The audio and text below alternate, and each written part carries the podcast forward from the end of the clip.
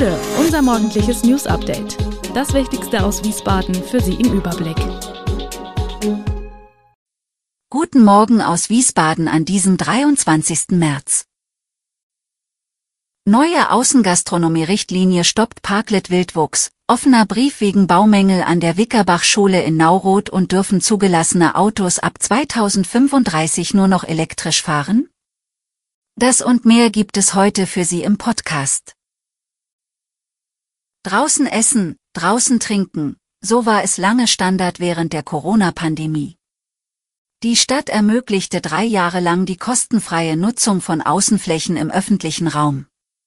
Somit war es Restaurants, Cafés, Imbissen und Bars möglich, nach formloser Beantragung bei der Straßenverkehrsbehörde auf angrenzende Gehwege oder in Parkbuchten Tische und Stühle zu stellen.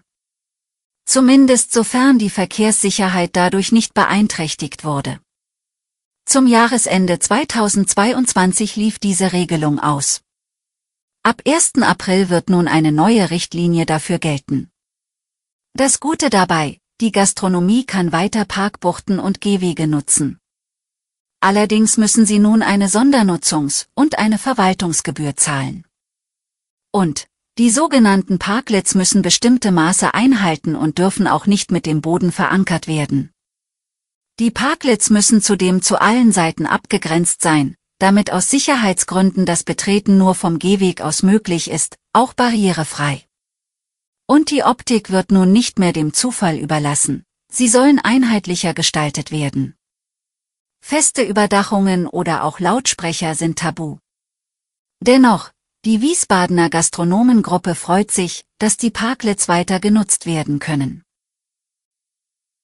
Wegen der Baumängel an der Wickerbach-Schule in Nauroth haben die Eltern der Grundschüler nun einen offenen Brief verfasst. Sie wollen die Baumängel und Bauverzögerungen nicht mehr länger hinnehmen. Der Neubau hat Risse, Fluchttüren sind falsch gesetzt, so der Brief. Und die Heizung funktioniert auch im zweiten Winter nicht.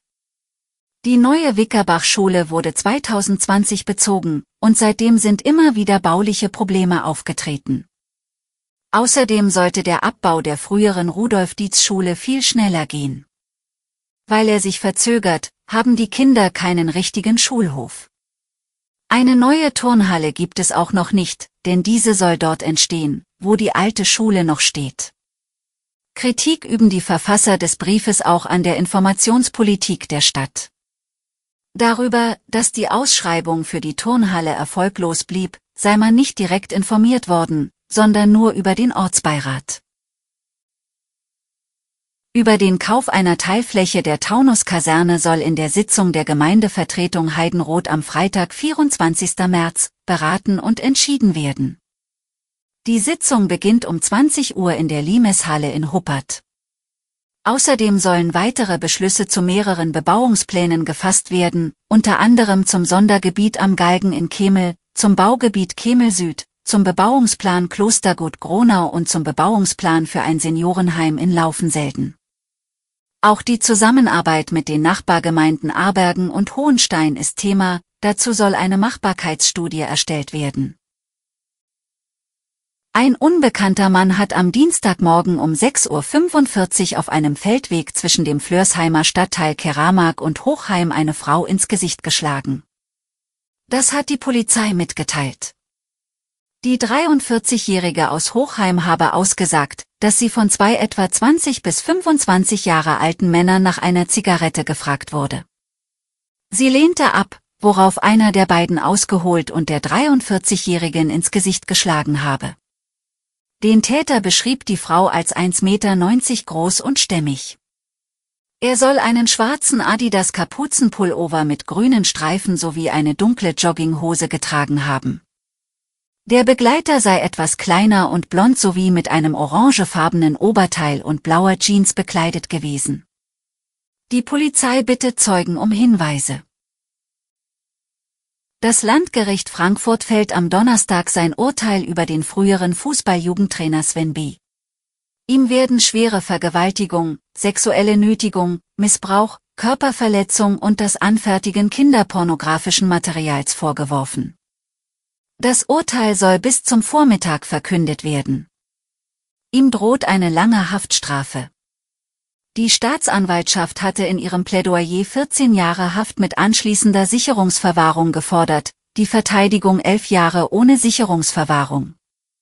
Mehr als 60 Straftaten werden dem ehemaligen Jugendtrainer vorgeworfen, begangen im Zeitraum von Januar 2014 und Oktober 2021. Die zehn Opfer, alles Jungen, waren zum Zeitpunkt der Taten zwischen 10 und 17 Jahre alt. Der Prozess startete im September 2022, aber erst nach mehreren Monaten brach Sven B. sein Schweigen und äußerte sich zu den Tatvorwürfen. Er soll die Taten zumindest teilweise eingestanden haben. Details sind nicht öffentlich bekannt, da der Prozess zum Schutz der Opfer über weite Strecken unter Ausschluss der Öffentlichkeit stattfand.